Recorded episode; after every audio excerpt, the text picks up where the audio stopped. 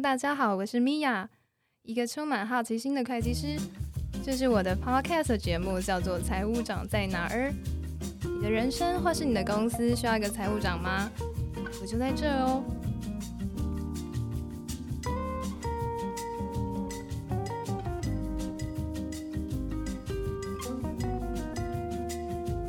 Hello，大家好，我是米娅。这一集我们要来讲关于钱报知识喽。为什么要来讲这个呢？因为啊，其实除了使用交易所的钱包来放呃虚拟货币之外呢，我有遇到一个困扰，就是有一些呃虚拟货币这个它的品相呢，就是我呃开账户的这个交易所没有。那我就在想说，会不会可以有一个钱包，可以让我就是同时可以放这些不同币种的虚拟货币？今天呢，我们特别请到我的好朋友 CJ 来跟大家分享一下相关的知识。嗨，大家好，我是 CJ。CJ，你要不要自我介绍一下？好，好，好。那个，我之前在，就是我大概已经做了软体新创，做了大概六年。然后之前做的都是一些 mobile application。那我也做过手机的手游。那我现在正在做区块链的题目。那呃，现在可以跟我们分享一下你对虚拟货币的看法吗？还有你当初就是为什么会？呃，踏入这个领域，懂。呃，其实我遇到区块链算是一种就是相见恨晚，因为当我，你我不知道大家知不知道，其实区块链它代表的是一个上个世纪七零八零年代一种一种嬉皮文化，一种不愿意跟世界的这个权威就是妥协的这种文化。那因为我骨子里面也是一个这样子的人，所以当我遇到这个的时候，我就觉得哇，超爽。对，就是这个，就是属于我们的东西。那呃，刚才其实米娅有提到说，虚拟货币对我来说是什么东西？那我觉得有些人会试图的把 cryptocurrency 跟新台币或者美金想要连结，就是说这是不是我们日常生活买面包的钱？那也有人呢想要把 cryptocurrency 跟黄金这种贵金属连结，想说这个是不是我在战争的时候拿来保值的东西？其实对我来说，cryptocurrency 是。人类在发明电脑科技以后，软体科技以后，一种利用这一种技术而衍生出来的一个全新的东西，它在人类的社会里面，这个结构里面呢，它占有一席之地。它既不是贵金属，它也不是买面包的钱，但是它解决的是一个交易这样子的问题，就是人类的社会里面交易的这个问题，然后可以使用这个 token，就这样。所以我觉得它是一个很独特的存在。那我们就直接进入今天的重点好了。CJ 可以跟我们分享有关于虚拟货币钱包的知识，以及怎么样去设一个属于自己的钱包吗？好，呃，就是我我相信一直到现在，有很多人对本从本来不懂什，没有听过，或是说只有听过比特币、以太币，然后不知道 cryptocurrency 到底是什么。那在今年里面，我相信可能百分之九十九的台湾人都至少听过 NFT，听过比特币。那也也有人呢，看到它很惊人的涨幅，然后很想加入这一个市场，但是呢，却没有办法加入。最大最大的原因就是，因为你无法从你身上的法币，然后就是所谓的法币，就是新台币或者美金，直接把它转换成一个在区块链上面可以互相交易的 token。呃，所以这个时候你就需要一个 wallet。这个 wallet 它它其实是一串你在区块链上面的一个 address，就地址。那这个地址呢，里面可以记录你的 cryptocurrency 的资产，这样子。那这跟交易所是两回事，因为我们现在讲的是 wallet，你没有 wallet 就没有办法记录你在区块链里面的 token 数目。所以，呃，wallet 其实就只是这个功能而已。那所谓的交易所是你要把一个 token 从 A token 换成 B token，这个时候你就需要交易所。那有两种交易所，一种是，呃，它本身就是在开一个各种 token 之间互相交换的一个平台，然后因为它为了这种平台通常是为了赚什么？就是赚水钱啊！就是因为你把 A 代币换成 B 代币的时候，它会收你手续费嘛，所以是不是越多人来这边换钱换 token，它赚越多钱？所以它为了鼓励大家能够更多的进来这一个地方来啊，换换代币。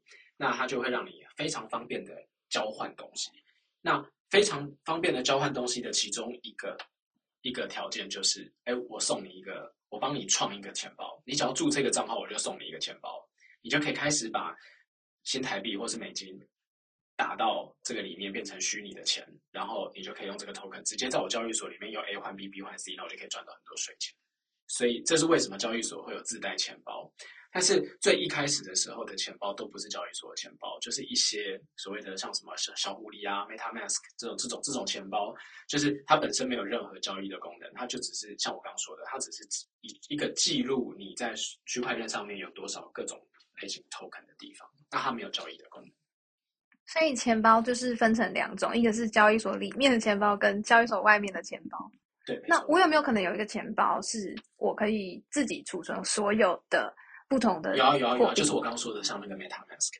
可是你你储存，你把钱放在这个钱包里面，你就不能做交易，你只能去另外的，就是去中心化交易所去 connect 去连接你的 MetaMask。那也就是说，你有一个 MetaMask，它就像是一个云端钱包。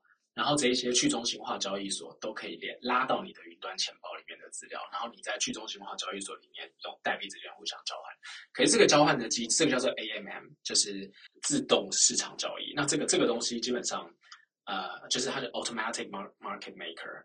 那这个东西，呃，它就跟传跟你知道一般的中心化交易所，像币安呢，他们这种交易所是那种呃，有点像是它是 Order Order 制，就是像一般的交易所，就是。呃，有人挂单要卖，然后有人挂单要买，然后如果卖价跟买家互相 match 撮合成功，交易就发生。这是一般中心化交易所。可是去中心化交易所，像我刚刚说的用 MetaMask 的那些，它就是是 AMM，它是自动造势的。那它的逻辑又有点不太一样，可是也可以买到各种的。那如果说像一般我们就是呃，算是初学者好了啦，就是 CJ 有建议大家应该要去哪里去？呃，设置一个自己的钱包吗？嗯，初学者啊，最容易遇到的状况就是，哎，我有点怕怕的，因为这个东西没有政府的保障。如果我把钱打进去，然后它倒了，我的钱就没有了。对，没有错，它的它真的就是有这个风险。所以呢，我通常只会建议大家去世界上最大的交易所，那就是币安。那呃，我也我也要告诉大家，这世界上有很多很多的交易所呢，它是假的。呃，要做假的交易所，超级简单的。因为那个交易所，譬如说台湾有证券交易所，好，那在台湾证券交易所，它不会今天开幕明天倒掉吗？因为在台湾要能够开证券交易所，它要经过一定的法律的保障跟规范。可是，在网络上，假设你想要架设一个交易所，其实我也有团队，我可以三个月帮你做一个交易所，也不需要通过谁的法律规定和保障，我就可以开门做生意。那到底呢？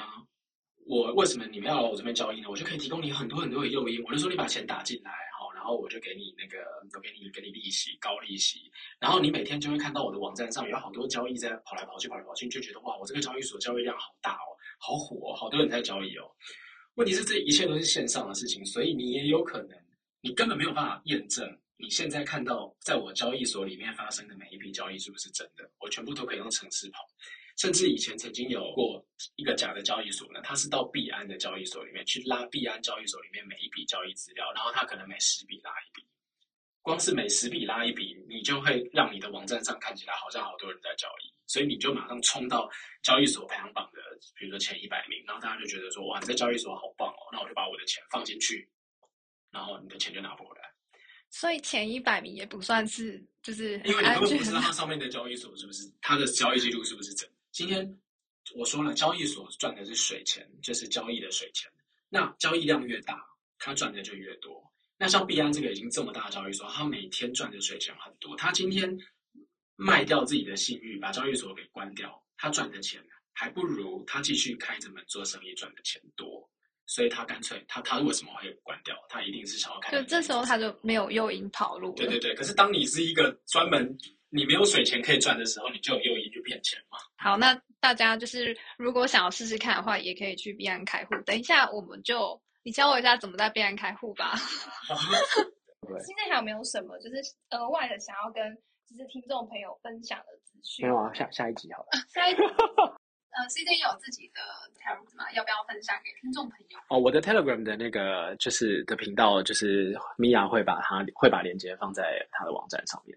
哦，好，那我就就是会再放在我的这个呃这这一集的节目的节目介绍里。对，如果说大家听了这一集，或者说未来就是对区块链有什么应用，你觉得很有兴趣的，应该都可以跟米娅联络，看看有没有什么就是一些克制化的服务。对，大家如果有什么想要知道的这个资讯，因为这 CJ 这方面算是花了很多苦心在研究。而且主要米娅是一个会计师嘛，对不对？对。所以大家找得到他嘛，所以他也不敢怎么样，就是他不敢骗人嘛，对。因为其实我我必须要讲，就是有时候朋友会问我说：“啊，你干嘛浪费那么多时间在那边去推广区块链？”因为其实。呃，大家如果去查区块链，然后 C 就会看到我，我现在其实演讲蛮多。那我之所以会愿意花这样的时间，都真的是因为我知道，在呃，就像我刚刚跟一个朋友讲的，诈骗这件事情，在人类历史里面，只要有人类开始就有诈骗嘛。你看那个，就算是圣经，那个亚当和夏娃是不是也被那一条蛇诈骗了？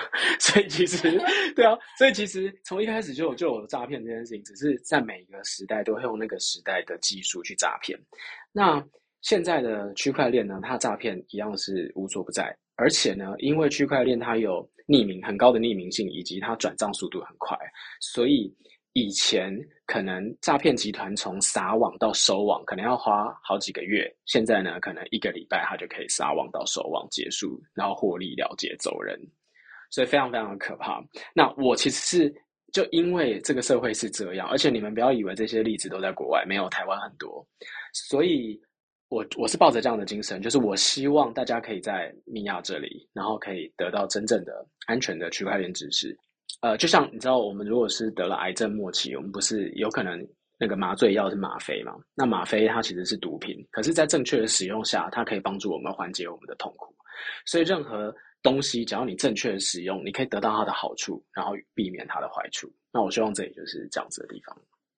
谢谢，非常感谢 CJ，就是来今天跟我们分享一些就是这方面的资讯。那我自己本人也非常的期待区块链这一个议题未来有更多的实际上的应用，然后带给这个社会有更好的效益。那今天的节目就到这边，如果喜欢我的节目，记得要定期收听哦。那我们会定期更新啊，现在还没有就是这个固定的更新时间，但 会努力的。那怎么叫定期呢？定定期，定期不是固定时间吗？就是定期啊，好，那所以想要听哪方面的资讯，也可以再留言给我，也可以追踪我们在 FB 的粉丝专业米娅财务长在哪儿？那我们就下一集再会喽，今天非常的谢谢 CJ，拜拜，拜拜。